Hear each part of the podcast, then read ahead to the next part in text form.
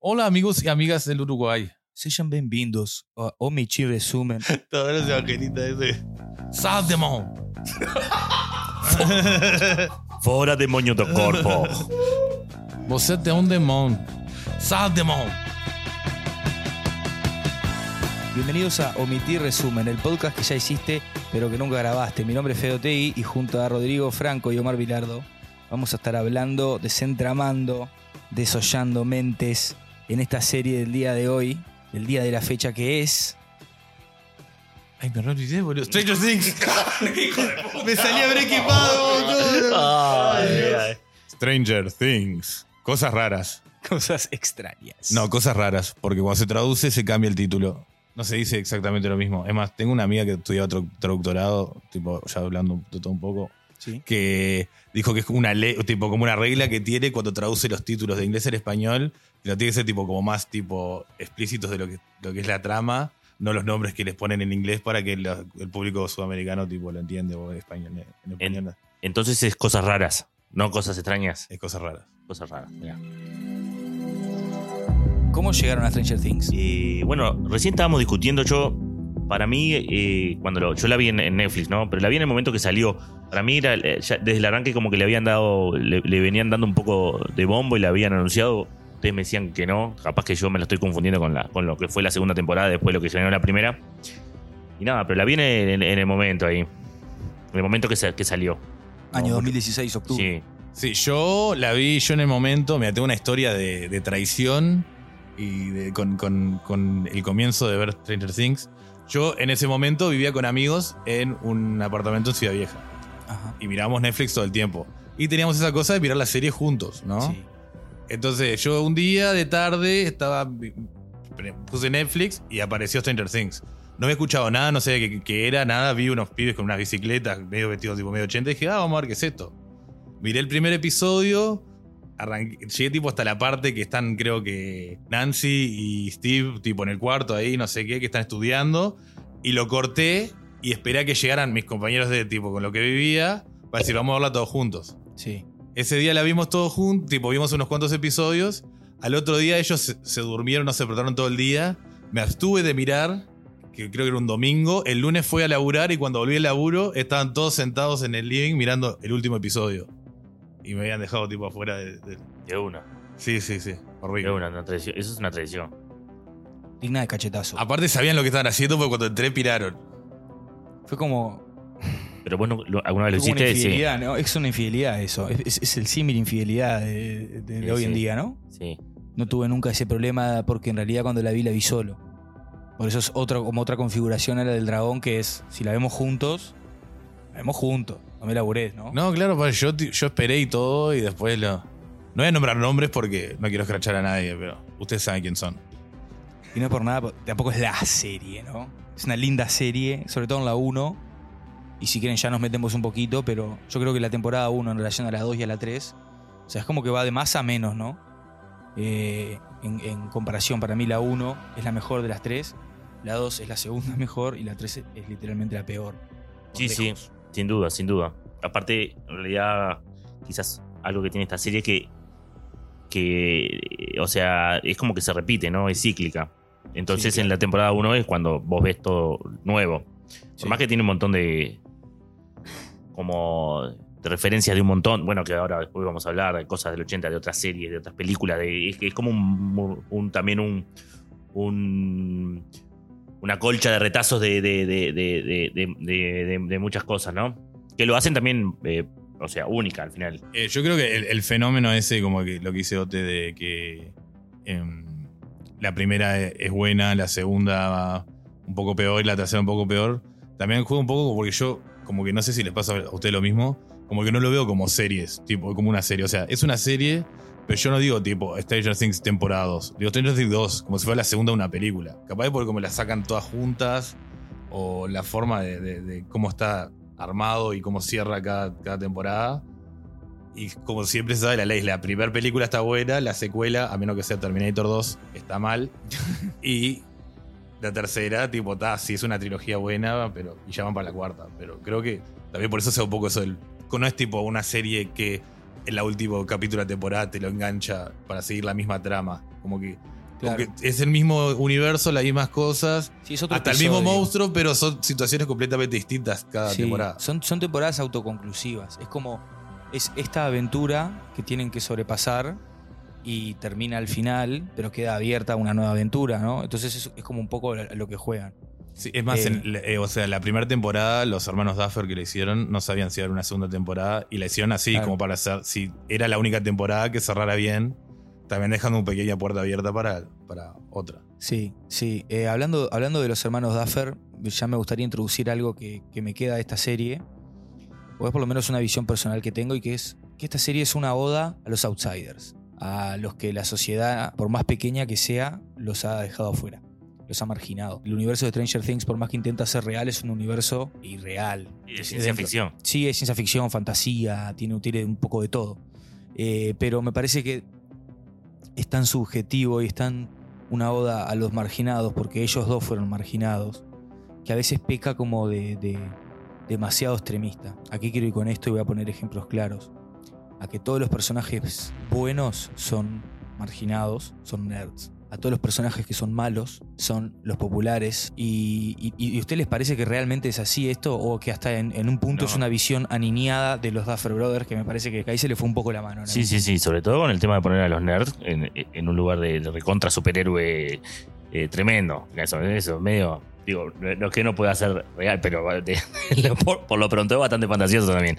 Es que- Claro. y, y la, y la serie también es como más o menos una, los, los caballeros de la mesa redonda nerd. Sí, sí. Yo, yo mi postura con esto es así, tengo que aclarar un par de cosas. Primero, yo cuando la juzgo la serie, la califico, yo la califico como una serie, no una serie de hoy en día ambientada en los 80, sino una serie que se hizo en los 80 que recién la estamos viendo ahora. La veo más para, para ese lado. Sí, que creo que eso es una de las cosas más atractivas también, ¿no? Entonces Que yo creo que, es- esos errores que se puede ver como el que sí, que los nerds sean los... los No los- errores, eh, perdón. No, no, detalles. errores. pero no, detalles. no errores. Lo que estoy Fantasiosos, diciendo es detalles como fantasiosos. Cosas Una que puede ser interpretación. Claro, pero también poniéndole un punto de vista, ahora que estamos, que todo, la ficción tiene que ser ultra realista y tipo, y, ¿entendés? En, es- Claro. en esa época, a lo que le están haciendo referencia a ellos, a, a las, a las series y películas, no habían series así en esa época, pero las películas eran así, eran el...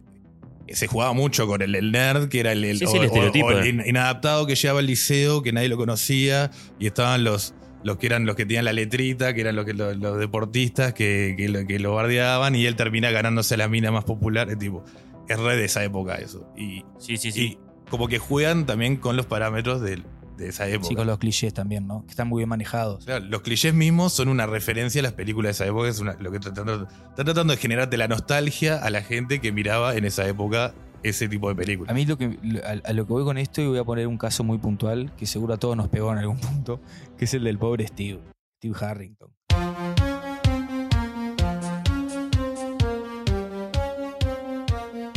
O sea, Steve tiene que caer hacia las- eh, lo más profundo del, ultra- del ultramundo, de la ultratumba, del infierno.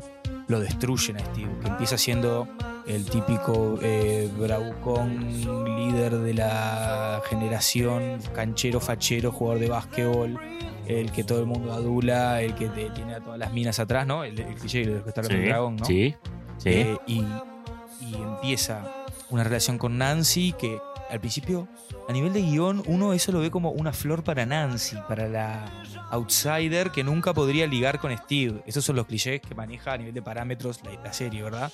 Pero después nos damos cuenta que en realidad Nancy tiene mucho más en común con Jonathan que con Steve y la pareja que queremos ver esa, es esa, es la de Nancy con Jonathan. Y a partir de ahí lo único que vamos a ver es la caída de la relación entre Nancy y Steve, que ni bien empieza, ya empieza a caer. Y eso no solo es una caída, eh, es una caída, perdón, principalmente para Steve.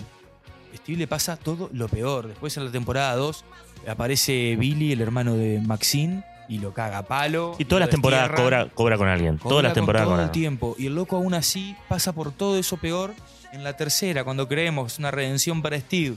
Le van a encontrar una pareja, aparece Robin, todo muy bien. Pimba. A Robin no le gustan los pibes, fuiste maestro. Reivindicado, deconstruido. Steve lo hicieron mierda para que hoy en día sea aceptado. Ya creo que a partir de la temporada 2 es aceptado, o a partir de la 1 y media, Por el grupo. por el grupo. Por la su pandilla, por la pandilla. Sí, sí. Igual yo no creo que lo hayan arruinado. Para mí, lo, mí lo me- hicieron lo- mierda. lo mejoraron. Para mí, el, el personaje que era en la primera temporada, Sí, como sí, persona, sí, era una sí, persona totalmente totalmente. vacía. O sea, que tenía unos amigos de mierda que lo trataban Sí. como el orto. No sabía qué hacer. ¿Entendés? Sí, Y- Sí, pero para llegar a lo que llegó, o sea, No, él el- como, como persona dentro de ese universo sufrió muchísimo. Pero el- dejó de tipo dejó de ser porque te das cuenta que un- de la, Gracias a Dios, ¿no? En buena de la nada sufrió, pero- de la pero nada no puede igual. claro, no puede pasar de la nada de ser tipo Steve no sé qué Claro. a estar con Dusty tipo haciendo como que está peleando Star Wars cuando tipo se saludan Excelente. eso lo excelente. tenía así adentro siempre antes estaba haciendo de poser haciéndose el cool al, al estar con los niños pues, dejó el nerd que tenía adentro tipo salir eso no, no, no, no- no Sí, le es una transformación, sufre, sufre una transformación el, una el gran personaje. transformación. Una, de- una deconstrucción Claro, de un personaje lleno de, de prejuicios y estereotipos a. Claro. Era el Elvis, Claro. ¿no? Sí, sí. Eh, y de hecho, esa escena que marca el dragón está buenísima, que es en, en- en el episodio 1 de la temporada 3, cuando Dustin llega del, del campamento y están todos, o sea, Mike está con Eleven y a Dustin nadie le da bola y se encuentra con Steve y es el primero que lo recibe como él merece, entre comillas, ¿no? Como él quería. Y hacen todo un coso de... que se sacan las tripas con los láser de Star Sí, Wars. sí. Es excelente esa escena, una escena de, una complicidad y de una hermandad.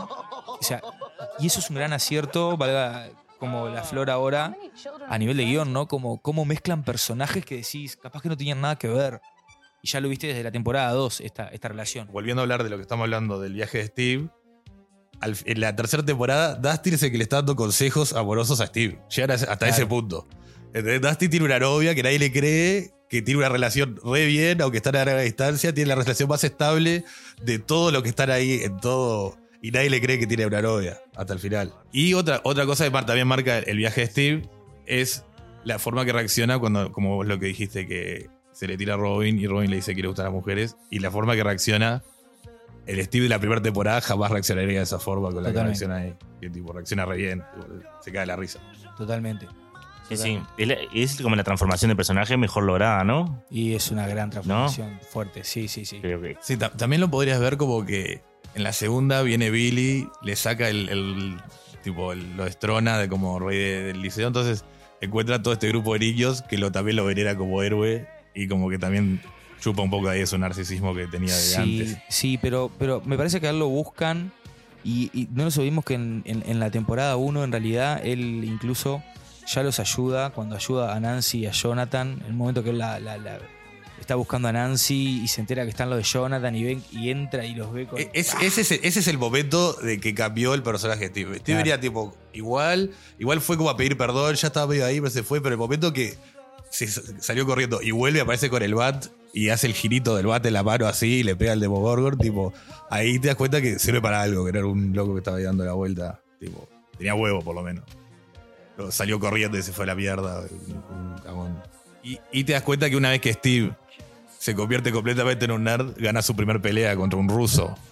Le- Es verdad. de- hasta ese momento lo cagaron a palo en toda la serie. Y de ese momento, en el momento que se convierte completamente en nerd y está con ellos ahí metiéndose en el coso, es que le gana un ruso. Tipo, un ruso, un militar ruso, te das cuenta. Con un teléfono le pega en la cara. Un Goonies, un- no sé si conocen Goonies. Goonies, el, Bob, ese era uno de los principales de Goonies, que eran un grupo de niños que iban a buscar tesoro. Y era exactamente eso. Todos los que grandes no le creían, decían, hay tesoro acá, hay tesoro y van y lo buscan ellos solos y terminan consiguiendo el tesoro. Es una. Por eso, cuando entra Bob y está todo en, la casa de. Ah, de Joyce. En la casa de, de los Byers, está todos los. El mapa ahí, él dice, es un mapa. El, el- el X marca, tipo, el- el- están buscando Tesoro. tesoro, le dice. Es como una referencia a eso. Qué jugador Bob Newby. Cinco segundos de silencio por Bob Newby. Sam Sagaz. Cinco Sí, segundos sí. de silencio.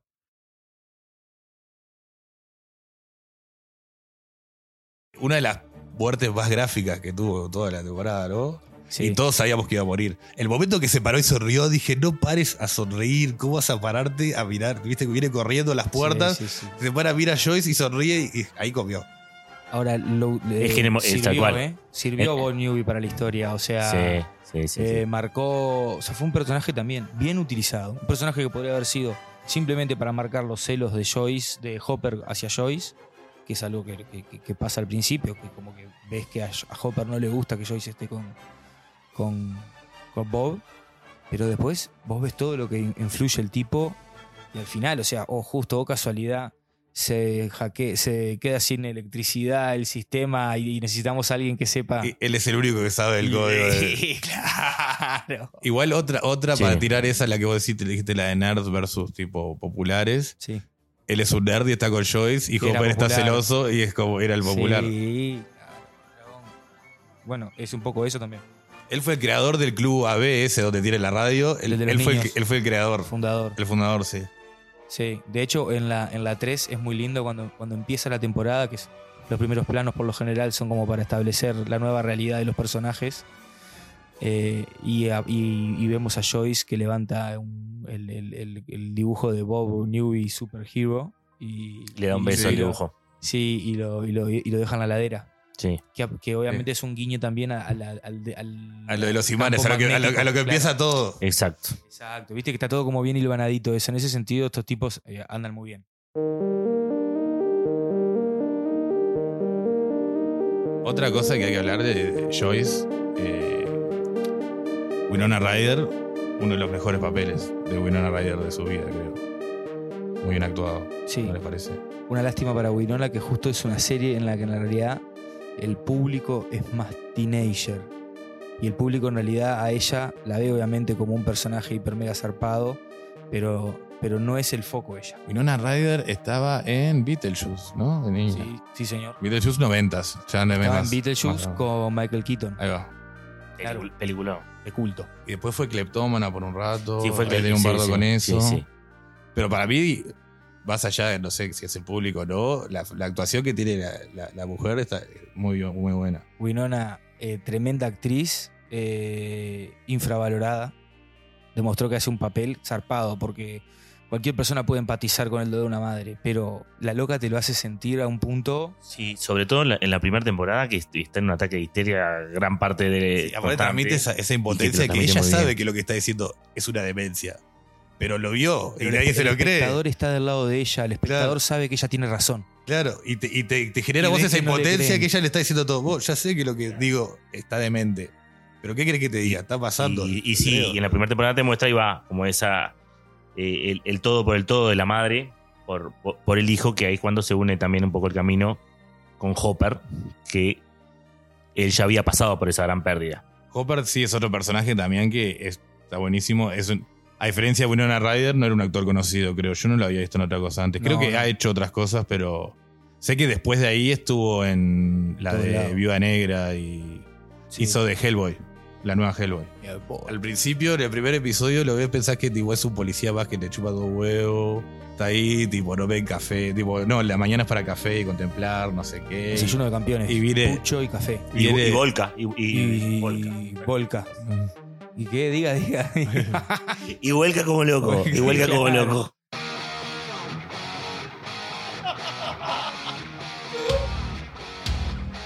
Hay un capítulo que se va a la mierda, que los caga a pillas a todos cuando va a encontrar el cuerpo de Will, que quiere saber si el cuerpo de Will es verdadero o no, y los caga a pilla a todos y hasta llega hasta donde está el, portal ahí. O sea, encuentra el cuerpo de Will, se da cuenta que es un muñeco que está relleno de, no sé, felpa, no sé qué tiene. No solo eso, llega, lo, lo desmayan y se despierta el otro día y le tiran todo como... Lo tiran en el, en el trailer con botellas de alcohol y, y- y pastillas y cosas como para decir, ah, va a despertarse y pensar que fue un viaje que tuvo drogado.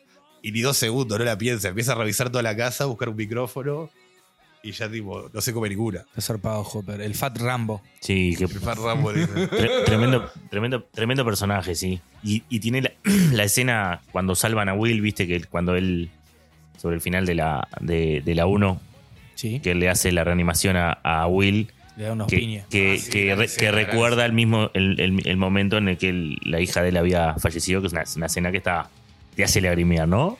No te va a hacer. Hopper es un personaje que te hace Te llorar. llegas, te llegas. No, tremenda actuación. Siempre es bueno cuando eh, es un hombre grande, así, gozo, todo policial. no sé, y se, se tira a la escalera y se pone a llorar, que tipo. o sea, totalmente vulnerable, ¿no? No está tratando de ser, ay, no voy a, no voy a llorar. Digo, se tira ahí y hecho mierda. ¿Qué- ¿Vos qué querías decir desde Hopper? De que es el único policía que te cae bien. Me No, vos querés, ahondar vol- en vos eso. querés volver a, a eso. quiero No, yo, escuchar no eso. Fede, vos ya sabés, yo soy una persona llena de, llena de prejuicios, no tengo ningún tipo de problema con Bueno, conocerlo. me- Nada, me no me gustaría- cae bien la policía. No le bueno, ah, pero eh, expréselo. Ah, ya está, lo dije. Por No le eso. caen bien los no, porque vos policías querés ahondar en eso, sí. pero. No, claro, no, no me interesa. Le- me tengo parece como ese, bien pre- que no le tengo como ese prejuicio con los policías. No, no me gustan. bueno, pero. No me gustan, ¿qué más? No me habla de gustan. Hopper, no pasa nada, su prejuicio. Para, no, para déjelo. todos los policías escuchando, no se ofendan. A Rocco no le caen Bueno, bien. ah, pero ni. Ah, perdón, lo- todo el mundo quiere a los policías. No. No, no, es, un, no. es un sentimiento que bastante. ¿Cuáles son las cualidades que tiene Hopper como policía para caerte tan bien? A mí me cae bien este, que sea medio eh, que- borrachín. Sí, muy bien. No, Me gusta que caiga bien. capaz que. Arrancamos bien. Tipo, es una persona humana. Y me gusta que tenga depresión.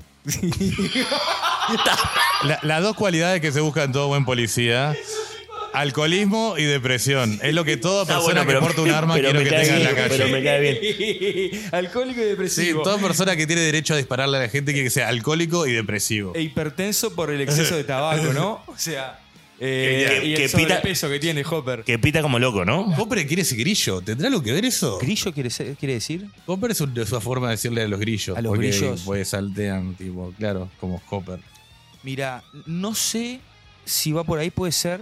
Sí te puedo ¿Será decir. como una conciencia de Pinocho? Como el grillo. No sé, No, quizá para nada. puede ser porque el grillo ve en los- eh, como en la oscuridad y, y- y Hopper eh, desentrama. Eh, no sé. Lo que sí puedo decir que hay una, hay una relación con animales y, y la trama de la historia es en la temporada 3. El servicio de mensajería es, es Lynx, el nombre. Hay un servicio de mensajería en el cual encuentran todo el nexo con la base rusa en el, en el Lynx Starcore. es un tipo de gato. Lynx es el lince. Claro, que tiene eh, una. La particularidad del lince es que tiene una visión muy aguda. Y o casualidad que estamos hablando de la temporada 3 de eh, una historia de espionaje entre Rusia y Estados Unidos, que era un poco lo que estaba pasando. Dustin eh, interceptaba la, la conversación de los rusos y los rusos querían también espiar a los yankees.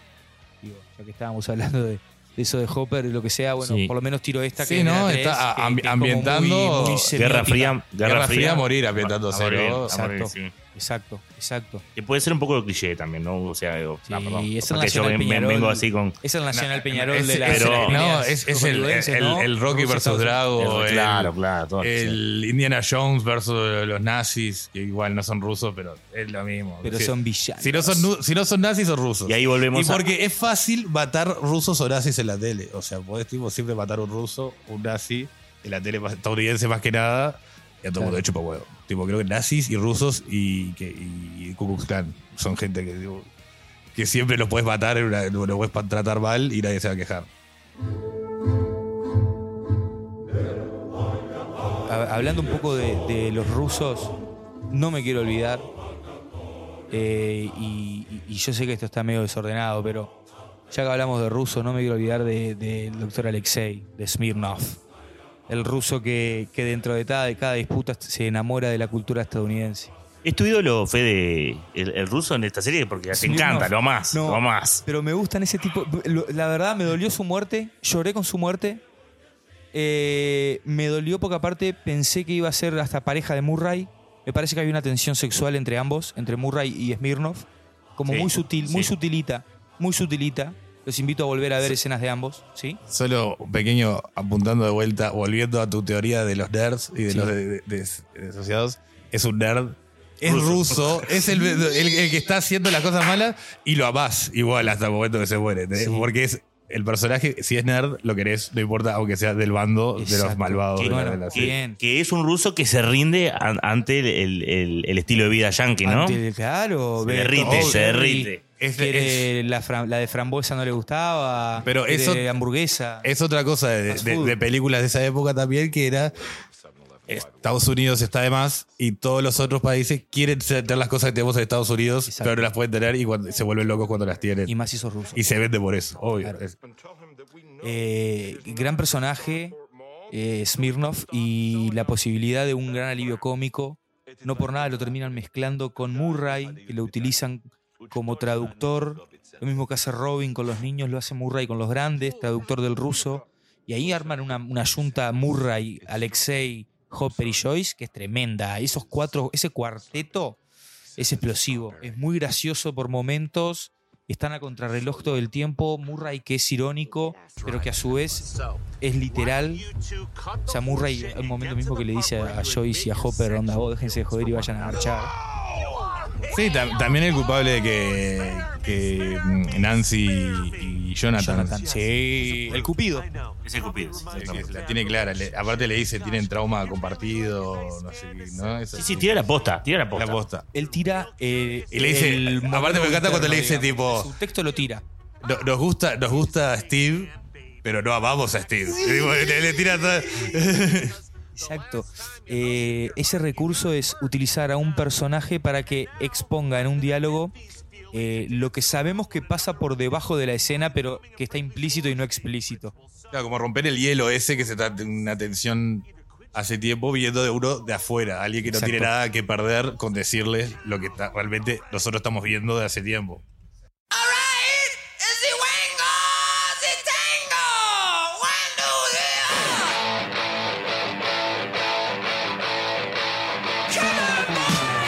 Vamos a hablar de Jonathan y de Billy. La redención de Billy, ¿no? Sí. Es un personaje que lo plantan como uno de los villanos y que en el instante final, antes de morir, el tipo se redime, ¿no? Ese clásico rubio, este, f- eh, buen lomo, s- eh, sorete.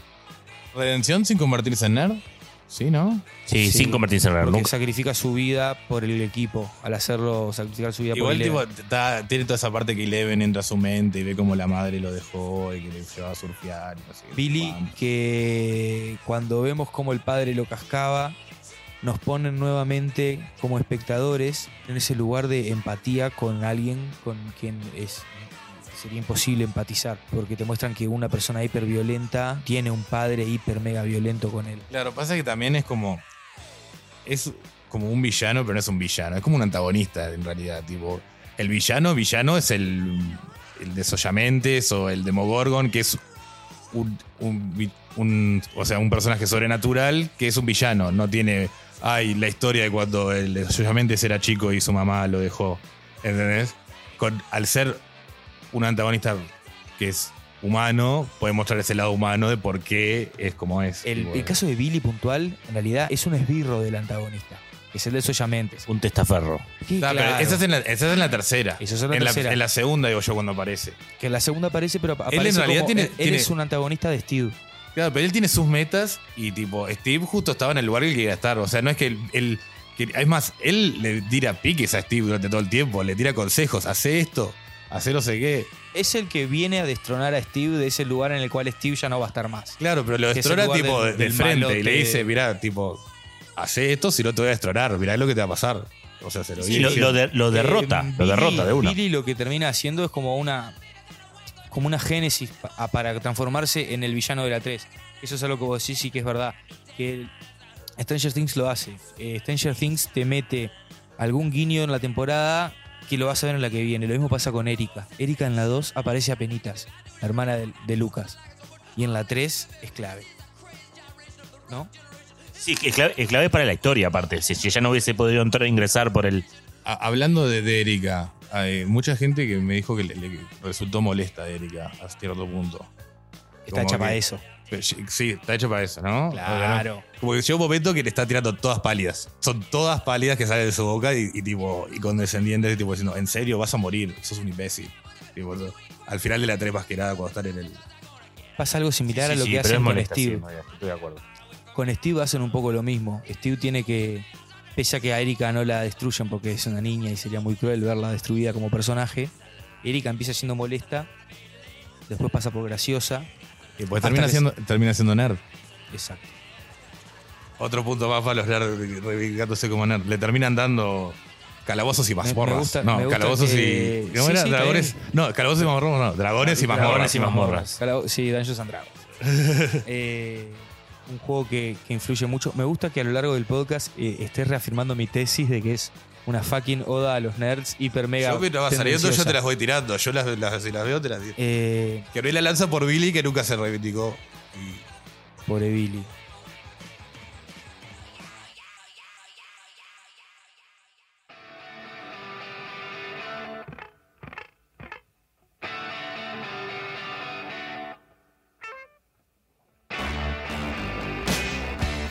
Jonathan tiene un rol muy zarpado con Will de contención. El padre no se lo da. Al padre, que es un padre ausente, ya sabemos en el episodio 1, como dijo el dragón, que hasta le decía a la madre que, que a Will le iban a hacer bullying porque, porque le gustaban los pibes. No es el padre que Will ni ningún niño necesita, obviamente. Y sin embargo, ese rol de padre lo ocupa Jonathan.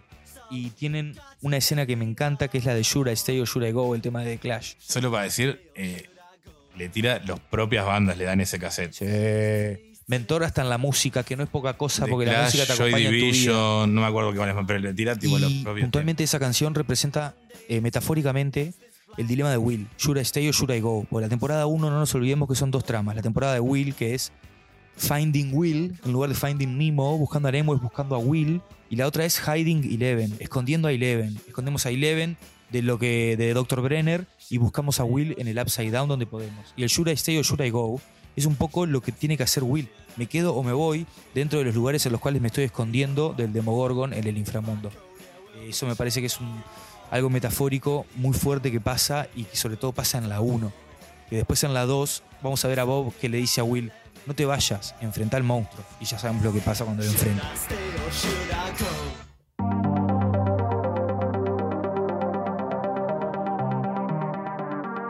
Menciona aparte Scott Clark, el profesor, que él les Ah, da en la, sí. es el gran mentor de ellos en toda la temporada, en toda la serie. Me quedo, si me permiten, con la metáfora que les hace sobre el trapecista y la pulga.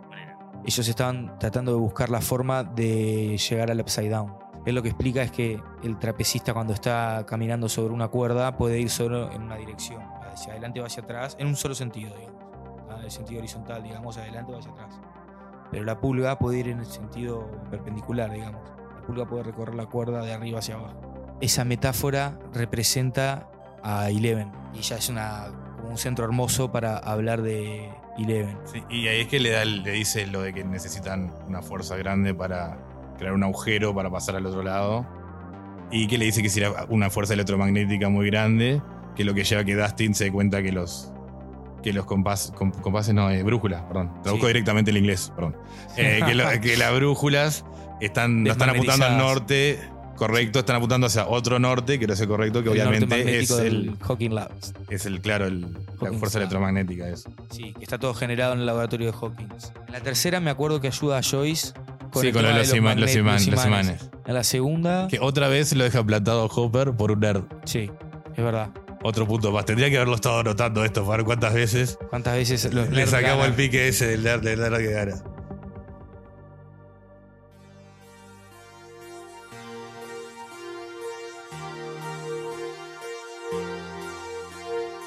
Hablemos de Eleven, de la protagonista de la serie. Es la protagonista de la serie. Sí, sí, Es bueno, está. héroe Pero puede ser, puede ser también la, pan- la pandilla entera, la, la- la- Sí, la protagonista de la serie. Sí, eh, pero, pero en realidad la protagonista en sí es ella. Es Ah, no, O sea, se podría llamar Eleven la serie en vez de. Y sí, Y para el señor, sí. el viaje de Eleven. Por suerte, por suerte los directores, viste, que, que siguieron ponerle Stranger Things. No el viaje de Eleven, como dice el caballero, ¿no? Y ojo, por eso ellos están donde están y yo donde estoy. Ni más ni menos. Eh, Esa es la diferencia, solo ese título. Banco a Eleven, no por nada tengo el tatuaje en el brazo izquierdo, igual que ella, el 011. Eh, muestra mi amor por ese personaje que es épico personaje y que voy a empezar a citar y la voy a sacar de este ambiente jocoso a esta discusión. Voy a citar a Robert McKee, número uno en guion, que habla de que los personajes cuando tienen tres niveles de conflicto eh, se vuelven eh, ultradimensionales y poderosos en la historia. Y Leven plantea esos tres y los voy a explicar rápidamente, lo más rápido posible para no aburrir.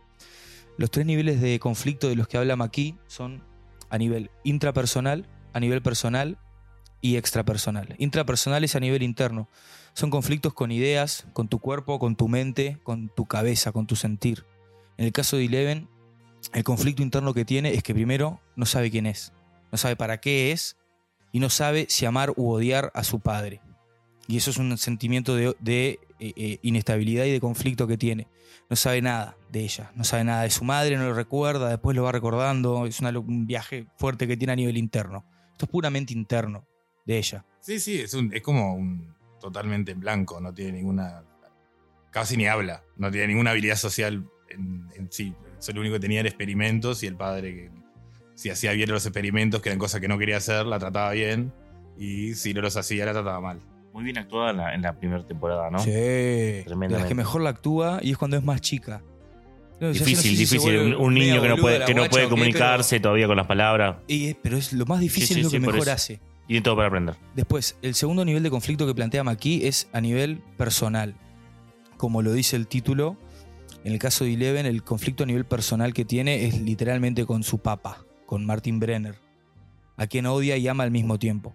Y eso es un conflicto directo que tiene con él. Papá malo. Claro. Porque después aparece Hopper, que con Hopper tiene otros conflictos, ya en la temporada en la temporada 2. Tiene conflictos porque Hopper le miente y ahí ya entra otras cosas. Pero estamos hablando de la Eleven, como, de cómo inicia Eleven en la historia, en la temporada 1. Y después el, el nivel de conflicto extrapersonal son conflictos con instituciones, con sociedades, con elementos mucho más grandes eh, y que una persona en sí. Y en el caso de Eleven, el conflicto que plantea a nivel extrapersonal es primero con el laboratorio de Hawkins, que la ve como una rata de laboratorio, después como con la sociedad, que no sabe si es un monstruo y no la dejan ser una niña. Entonces ya desde ese punto de vista se crea, como vemos, un protagonista multidimensional, como es Eleven. Muchas más dimensiones de las que tiene Will. Will en la temporada 1, Will desaparece, Will es catalizador, el catalizador pone en movimiento las cosas, pero no es el protagonista. La protagonista es Eleven. Sí, yo creo que Eleven también, o sea, también es un reflejo de la gente con la que está, ¿no? Que la está cuidando. Al principio él está en la institución, entonces tiene una personalidad fría, no, no, no habla, no sabe cosas sociales.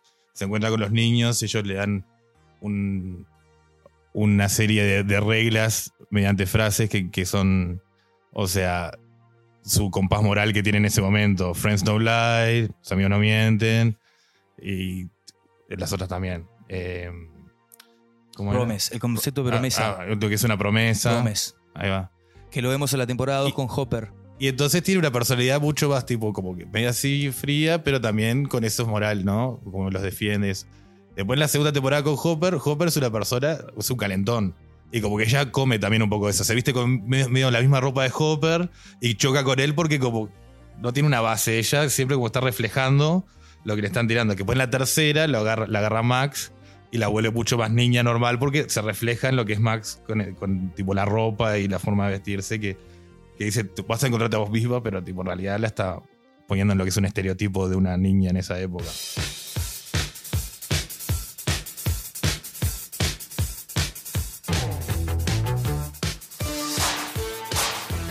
La ropa representa distintas etapas de su personalidad y de su viaje.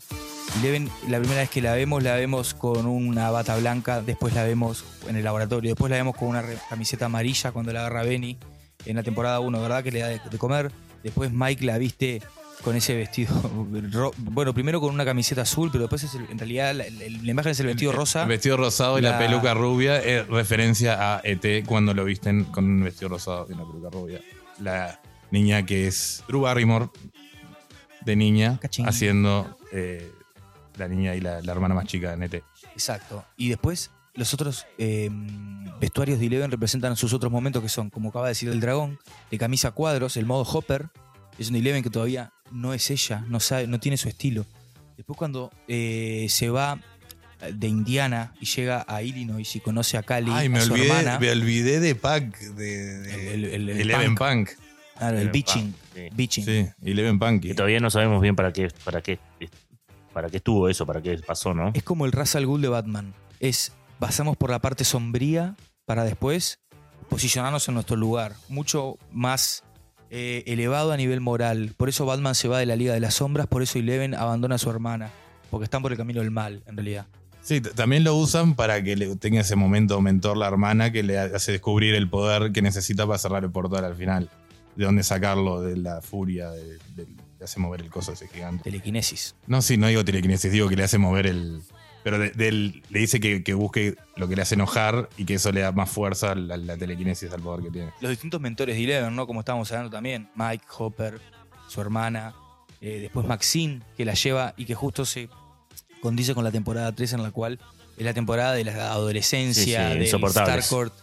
Y sí, hizo- Insoportables. bueno, es la temporada más aburrida en realidad, porque empieza como ese amor bien, bien pajerito, bien adolescente, que para la gente grande ya no lo querés ver. Y la serie abusa de eso en la temporada 3, ¿no? Entonces es como, fa. Es medio lastre. Pero ahí Leven encuentra, termina de encontrar su estilo. Junto a Maxine se vuelven amigas.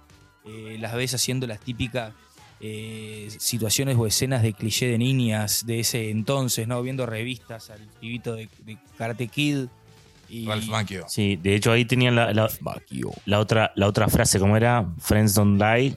Sí, después está Y. eh, Boyfriend's Lie. Boyfriend- and Boyfriend's Lie and Girlfriend's, Girlfriend's Spy. Spy. Es como la, la transformación de esa frase es magnífica. Sí, sí, el de Girlfriend Spy es porque ellas eh, usan el poder de Eleven para Sí, espiar a ver qué están sí. haciendo los niños. Los, bueno, los, los varones, ya, ya son adolescentes. Y la serie lo que tiene ahí es un poco de ese efecto Harry Potter. Y es que a medida que van creciendo los, los personajes, los, en realidad los actores, van creciendo los personajes y las tramas eh, representan mucho eh, a nivel emocional lo que, lo que están viviendo ellos. Entonces, por eso es que las temporadas amorosas, recién en la temporada 3, van por el lado de. Bueno, la 2 empieza ahí de una manera muy, muy aniñada, muy como con, pidiendo permiso, la de, la de Maxine, Lucas y Dustin, pero eh, es en- hasta la temporada 3 cuando vemos a, a Mike y Eleven chuponeando y. ¿no? O sea, a Hopper que le rompe las pelotas. En la temporada 1 las historias de amor era para los personajes grandes. Era para Nancy y Steve, Nancy y Jonathan. Sí, sí, que en, en la 1, no sé si tendrían la misma edad, pero tendrían Eran muy alrededor, niños. alrededor de la edad que tienen en la 3 los niños. O sea, en la 1 Nancy y eso estaban por ahí.